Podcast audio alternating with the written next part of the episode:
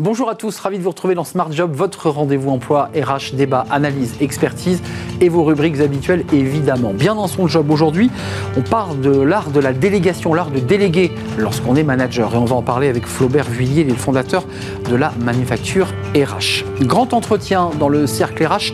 Euh, qu'est-ce que la détermination? Vous voyez de quoi je parle? Les déterminés. Euh, nous accueillons Moussa Kamara, le fondateur de cette association engagée pour accompagner, euh, pas seulement d'ailleurs les jeunes des quartiers de, banlieue, mais aussi les jeunes eh bien, des zones périurbaines et rurales pour leur donner confiance. On l'accueille. Il sort un livre déterminé. Et puis on terminera avec le livre de Smart Job, Devenir badass au travail. Euh, Lucie Quillet, qui est autrice, coach et conférencière, nous, bah, nous expliquera euh, l'objet de ce livre, euh, l'idée d'émanciper les femmes, de leur redonner confiance. On en parlera. Et c'est le livre de Smart Job à la fin de notre émission. Tout de suite, c'est bien dans son job.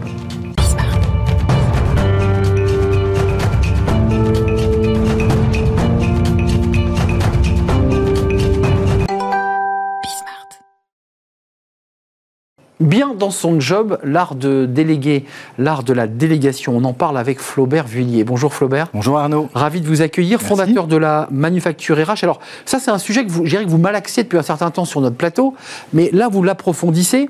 Euh, c'est quoi l'objectif? C'est déléguer pour obtenir quoi? Le meilleur des autres? Déléguer déjà c'est pas perdre le pouvoir. Certains peuvent se dire Ah, je vais perdre un peu de mon petit pouvoir. Non. Déléguer, c'est développer les leaders de demain, ceux qui vont grandir, prendre ma place potentiellement, euh, faire grandir l'organisation, développer les résultats. C'est ça, déléguer? Euh, attendez, ce qui est intéressant dans ce que vous développez aussi, c'est que souvent le manager qui monte, c'est le super bon technicien. Et, en fait, c'est déjà originellement une erreur. Ça, c'est un vrai constat. On a tendance à dire tiens, euh, Arnaud, c'est un bon technicien euh, je vais le nommer patron de l'équipe. Je vais lui donner une équipe à manager. En fait, on regarde ça euh, sous le prisme de la technicité, mais on a juste oublié certaines choses. Déjà, on ne fait pas vraiment accompagner la personne. Ça pourrait être une bonne idée de faire accompagner un nouveau manager. Deuxièmement, on n'a pas regardé ça sous l'angle management.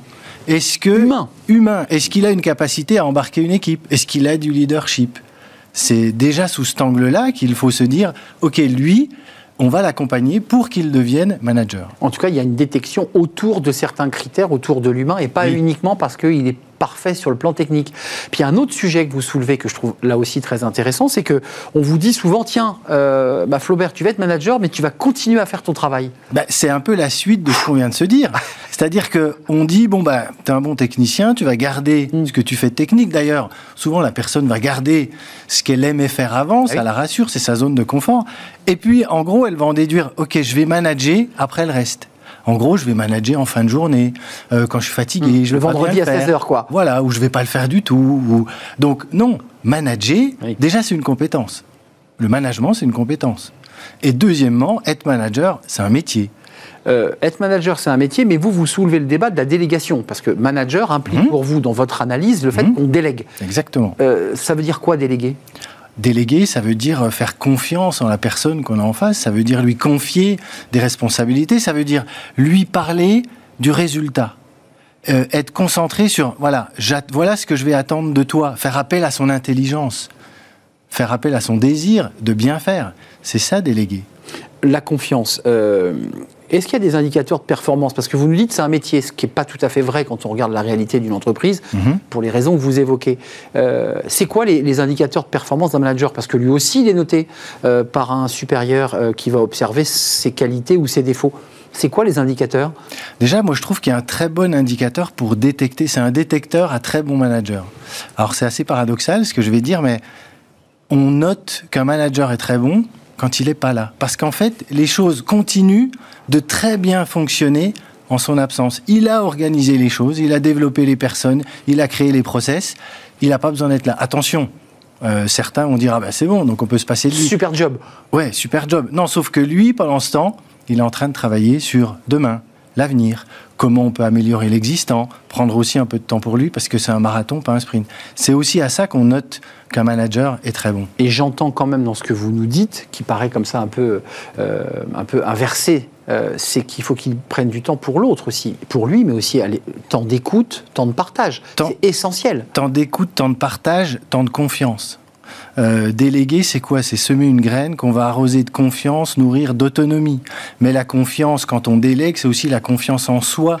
Moi, manager, euh, parfois certains vont se dire, je vais pas déléguer parce que s'il le fait mieux que moi, d'ailleurs, il va souvent le faire différemment de moi. Au début, ça peut heurter un peu, mais il va peut-être potentiellement le faire mieux que moi. Tant mieux. Un bon manager, c'est un chef d'orchestre, c'est pas le meilleur pianiste, le meilleur guitariste, c'est le chef d'orchestre. Et il y a aussi une chose qu'il faut bien comprendre quand on délègue, c'est la différence entre dépenser et investir.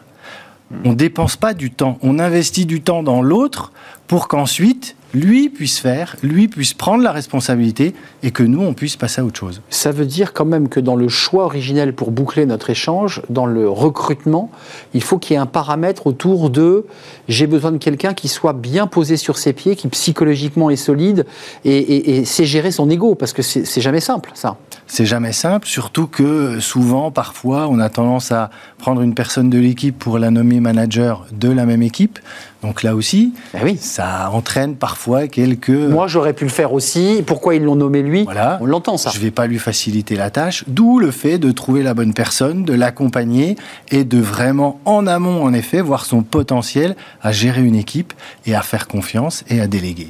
Donc, ne pas utiliser les critères traditionnels qu'on évoquait au début pour choisir le manager. Pas, que, sur les éléments. Pas que, pas, que. Pas que sur la technique, mais beaucoup sur ce leadership et cette faculté à être un entraîneur entraînant. Mmh, un entraîneur, c'est le mot. Voilà. C'est ça. Capable de regarder les joueurs se déplacer sur le terrain. Et de jouer, et de les faire jouer au bon, au bon poste, euh, et euh, de faire. On n'a jamais 11 Zinedine Zidane hein, dans une équipe. Hein. Mmh. Euh, en revanche, on doit composer avec les forces et les faiblesses de chacun, et c'est ça la faculté d'un manager. Merci Flaubert Vuillier d'être venu nous rendre visite et nous avoir éclairé sur ce sujet. Je sais que c'est un sujet qui vous tient très à cœur. Fondateur de la manufacture RH. Merci Arnaud. À très très bientôt. Le cercle RH, c'est un grand entretien avec une personnalité incroyable. Il sort un livre déterminé. Il a créé eh les déter, les déterminés pour permettre eh à des jeunes et des moins jeunes d'ailleurs de prendre leur place dans notre société. Ils viennent de quartiers de banlieue, mais pas seulement d'ailleurs, de zones rurales. Euh, ils sont jeunes, parfois un peu, un peu perdus, un peu déconnectés. Moussa Camara leur redonne la confiance. On en parle avec lui. Il est notre invité dans le Cercle RH.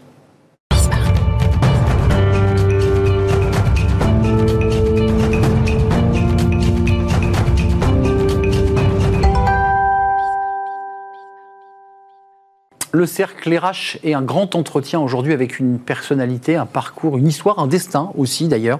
Euh, j'ai le plaisir d'accueillir Moussa Camara. Bonjour Moussa. Bonjour. Comment allez-vous? Très bien et vous? Euh, Moi je vais très très bien parce que j'ai lu votre livre ah. et, d'abord j'ai adoré ce livre Déterminer comment on s'en sort les presses de la cité parce que vous racontez à la fois votre, votre vie, votre parcours et vos engagements. Mmh. Euh, avant de rentrer dans le livre, de raconter plein de choses que, que, que, vous nous décrivez sur le regard qu'on porte sur les banlieues, la manière dont les jeunes aussi se stigmatisent eux-mêmes, euh, s'empêchent. Euh, un mot sur la loi immigration. Euh, elle, est, elle, est, au Sénat, euh, vous avez vu l'actualité, régulariser les sans-papiers pour résoudre le problème des pénuries de main-d'œuvre dans des secteurs en tension, le BTP, la restauration.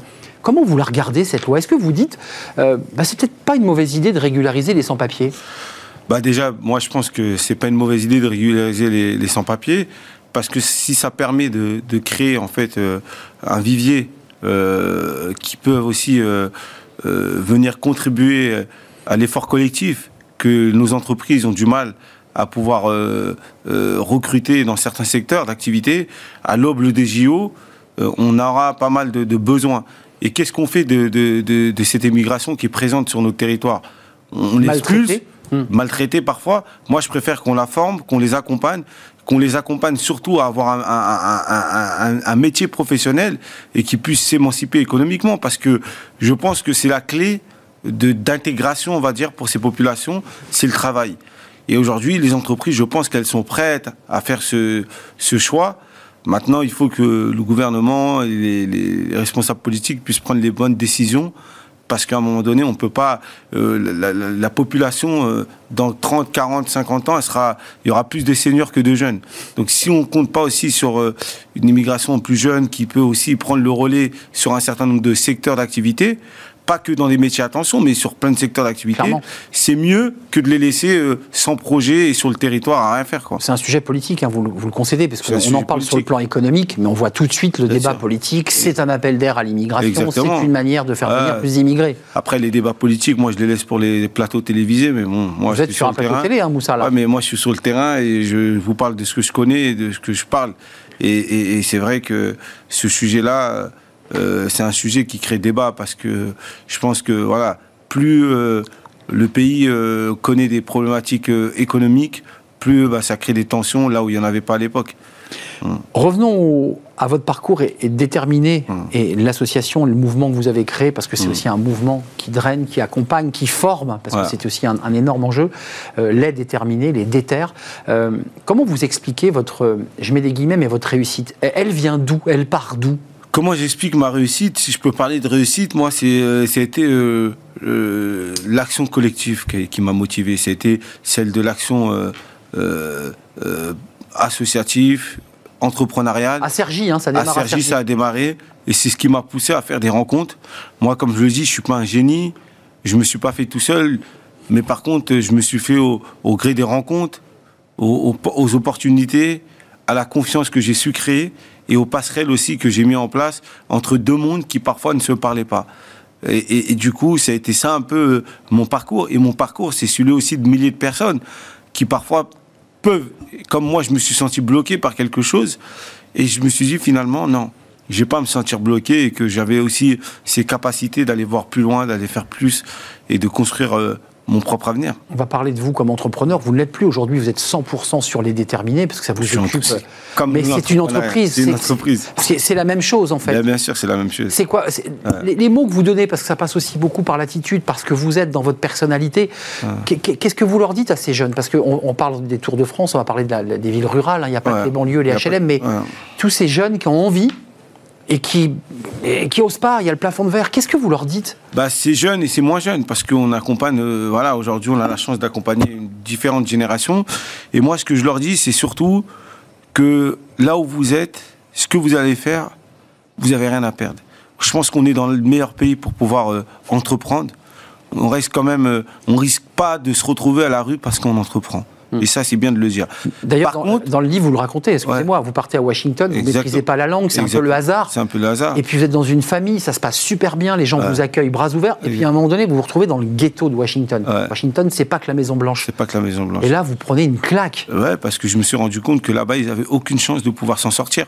Et moi, là où j'ai fait euh, pas mal de quartiers en France, euh, je me suis jamais retrouvé dans la même condition. Et ce que j'ai vu là-bas est dans la première puissance mondiale, aux États-Unis. Alors j'ai relativisé beaucoup de choses et je me suis dit, bon, c'est vrai qu'il y a des difficultés, il y a des inégalités, il y a un taux de pauvreté qui, qui existe dans, nos- dans, nos- dans notre pays. Mais c'est pas le ghetto de Mais Washington. c'est pas le ghetto de Washington et quand même il y, a un- il y a un modèle social qui permet à ceux et ceux euh, qui veulent euh, quand même euh, s'en sortir de pouvoir y arriver. Et après il faut créer les outils. Et nous les déterminés, on est un peu, on a un peu ce rôle-là. Euh, je le dis et je le répète beaucoup, c'est que euh, il y a beaucoup de personnes et beaucoup de jeunes qui pensent que dans notre pays il y a trop de voies de garage. Ce que moi je dis, c'est qu'il n'y a pas assez de pistes de décollage.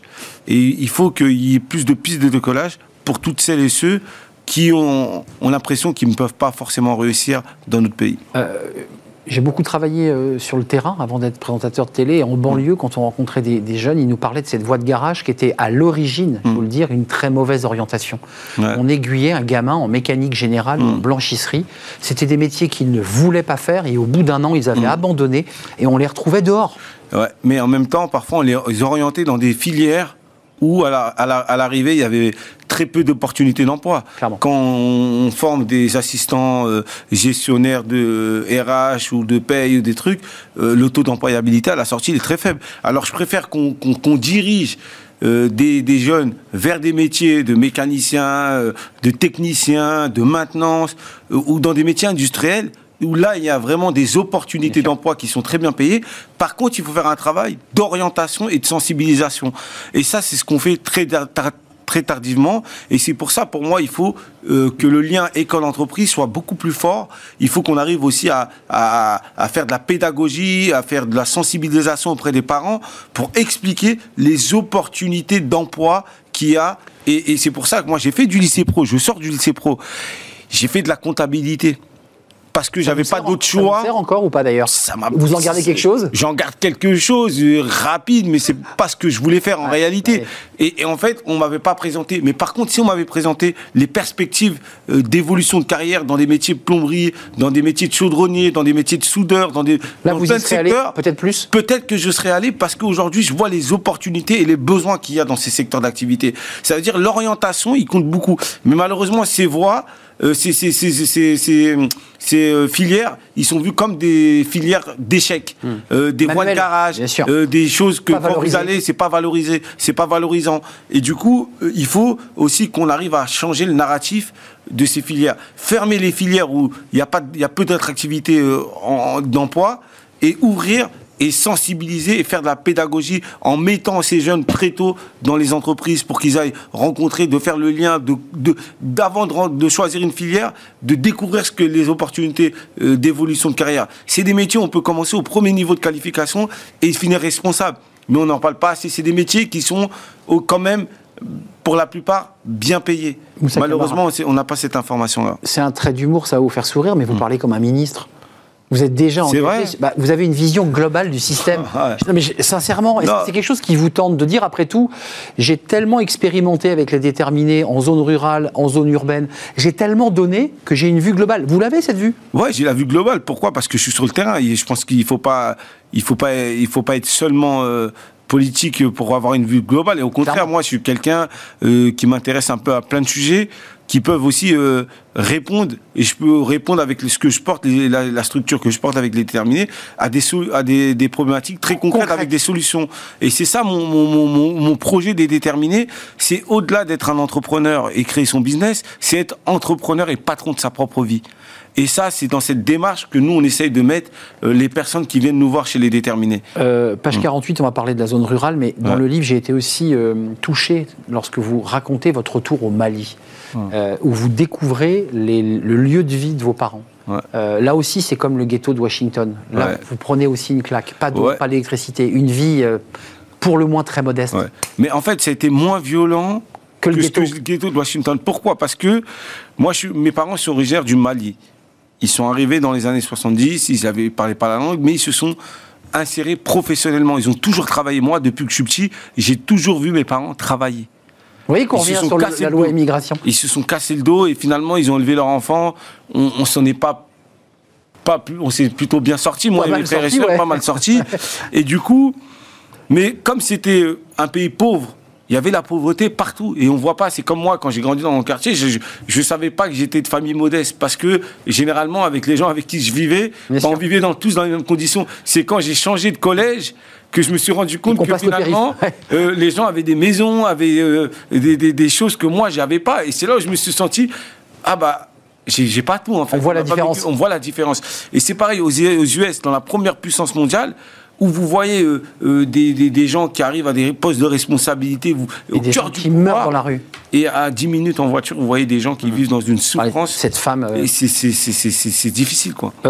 vous dites en sillonnant la France, page 48, j'ai rencontré des centaines de gens qui n'avaient pas grandi dans une cité HLM de la banlieue parisienne, mais qui vivaient la même vie que moi. Et mmh. ça, c'est très intéressant d'ouvrir aussi les zones dites périurbaines et rurales, où il y a des jeunes, issus de l'immigration ou pas d'ailleurs, qui sont seuls au monde, perdus, Ouais. Et souvent, on essaie d'opposer les territoires. Souvent, c'est un débat où on oppose les banlieues, les zones rurales.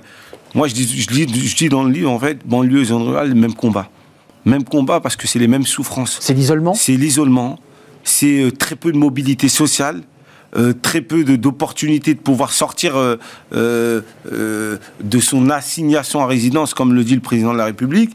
Mais en réalité, c'est les mêmes problématiques. Sauf que quand on va sur ces territoires, quand on va dans ces villages et qu'on tend la main, qu'on tire ceux qui peuvent venir et ceux qui veulent venir, mais quand on regarde les résultats derrière, c'est le même résultat finalement. Hmm. c'est des gens à qui on a redonné de la confiance. C'est ça. On a redonné de la dignité et on a mis de la proximité, on a mis de l'humain dans le rapport avec eux. Et tout de suite, ça change les personnes. Et moi, des exemples, il y en a des milliers. Des gens comme ça que j'ai vus, ils arrivaient, ils n'avaient pas forcément confiance en eux où ils se posaient pas mal de questions, comme des gens qui avaient confiance, mais qui pensaient, qui, qui, qui pensaient que la réussite n'était pas pour eux. Hmm. Bah finalement, quand on fait casser ces, barrières, on fait tomber ces a priori, bah, ça crée des résultats positifs. Euh, avant, avant de nous quitter, Moussa Camara, les déterminés, on l'a bien compris parce que c'est vraiment une entreprise euh, au service des autres. Euh, je suis un jeune, j'ai 18 ans, je veux, pousser la porte des déterminés. Je fais quoi? Je vais sur Internet? Internet, vous candidatez chez les déterminés. Actuellement, on lance la promo euh, nationale. Euh, c'est une promo qui est ouverte à Toulouse et à tous. Ça sera lieu en Ile-de-France. C'est gratuit, c'est pendant six mois. C'est vraiment ouvert à tous ceux et celles qui veulent se lancer dans un projet entrepreneurial, qui savent pas par où commencer, qui ont un projet, qui veulent se développer. Ils candidatent, c'est en ligne. On sera, ils seront contactés, ils seront appelés et reçus. Alors vous avez plein d'ambassadeurs, mais juste un mot quand même, c'est important de leur dire. Il y a beaucoup de jeunes dans les, dans les quartiers qui, globalement, voyant qu'ils n'arrivent pas à accéder à l'emploi, se disent, moi j'ai pas d'autre issue que de créer ma boîte. C'est vrai ça? Ouais, c'est une tendance qui est là, qui a toujours existé depuis longtemps. Moi-même, j'ai été dans ce cas-là. Quand je crée ma première boîte à, à 20 ans, c'est parce que je me vois pas dans un dans un dans un job euh, classique parce que j'ai pas de Ouais. j'ai pas de Les portes diplôme, pas les portes n'étaient pas forcément ouvertes. Donc l'opportunité que j'ai eue de créer ma boîte, je l'ai saisie automatiquement, même quand même si je n'y connaissais rien du tout dans la création d'entreprise, j'avais pas forcément de modèle d'entrepreneur dans ma famille et dans mes proches, mais je me suis lancé quand même.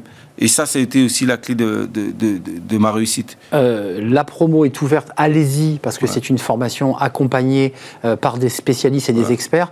Euh, Moussa Camara, dans 10 ans, c'est un, peu, c'est un peu facile ce que je vais vous dire, mais vous êtes jeune, vous voyez où dans 10 ans J'ai du mal à me voir l'année prochaine déjà, dans un, pro- mais dans 10 ans, j'espère que voilà, je ferai, je ferai autre chose. Je ferai, euh, bah oui, parce que moi, comme je l'ai dit, les, por- les projets comme ça, euh, comme les déterminés, je les porte parce que c'est au service du public du bien commun.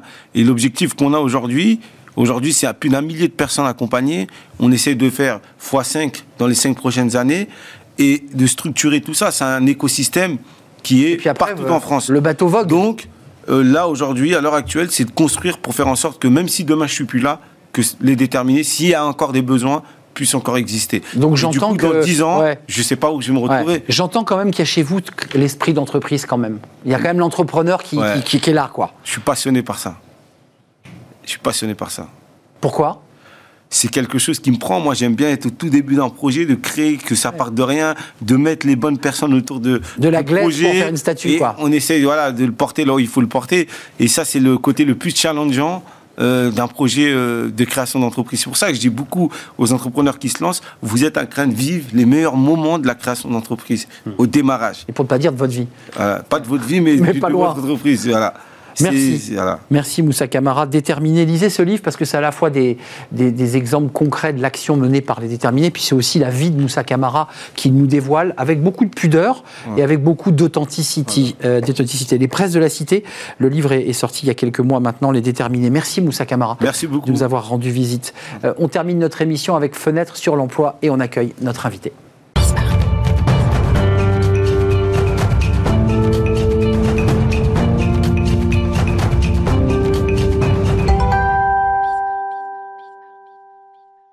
Le livre de Smart Job pour parler euh, des femmes, des femmes au travail, de leur confiance euh, au sein d'un- d'une entreprise, à travers ce livre écrit par Lu- euh, Lucille Quillet, euh, Devenir badass au travail, le guide ultime pour en finir avec le syndrome de l'impostrice, édition Diathéno. Euh, bonjour Lucille. Bonjour. Je suis très heureux de vous accueillir. D'abord, juste un mot. Badass comme ça. Euh, Oui. C'est un choix radical que vous faites dans le titre. Oui, c'était pour y aller euh, concrètement, clairement, euh, direct. Alors, souvent, on me demande qu'est-ce que ça veut Ouais, dire. je suis allé voir la définition. Badass, alors C'est des femmes qui, qui- qui ont, qui ont une sorte de courage. C'était d'abord attribué aux hommes, et puis c'est en- Oui, ça a été ensuite voilà. attribué aux femmes. Voilà, badass, on traduit souvent par dur à cuire. Ouais. Moi, pour moi, badass, c'est ne plus s'excuser, ne plus attendre les autorisations, prendre sa place, défendre ses intérêts et ne pas avoir peur de déplaire aux autres aussi. Donc voilà, c'est être un peu plus prétentieux et un peu plus égoïste. Mais vous, vous êtes badass? Bah, j'essaye d'être badass, oui, évidemment. J'essaie d'appliquer euh, ce que je conseille aux autres euh, un peu tous les jours. Alors, quand on est une femme et qu'on a grandi avec une certaine éducation, c'est des exercices Vous au dites, quotidien parfois. Voilà, c'est pas c'est pas toujours facile de déconstruire les, les biais qu'on a eus, les stéréotypes qu'on a qu'on a intégrés. Mais être badass, c'est complètement possible. C'est de l'éducation au quotidien, des petits exercices, euh, aussi comprendre un peu euh, les biais qu'on a intégrés avant pour pouvoir mieux du coup revenir en arrière et se décomplexer.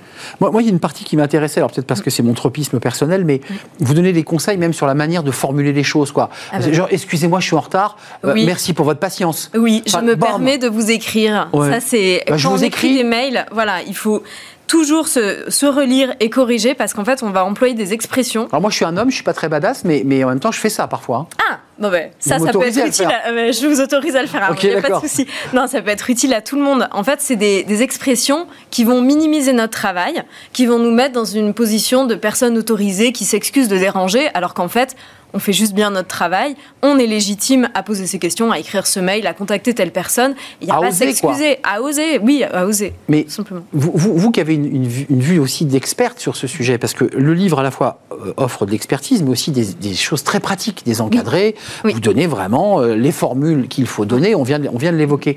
C'est quoi? C'est la culture familiale. C'est ces mille ans d'histoire de relations entre les hommes et les femmes qui ont fait que les femmes sont aujourd'hui comme ça et que c'est dur de s'émanciper?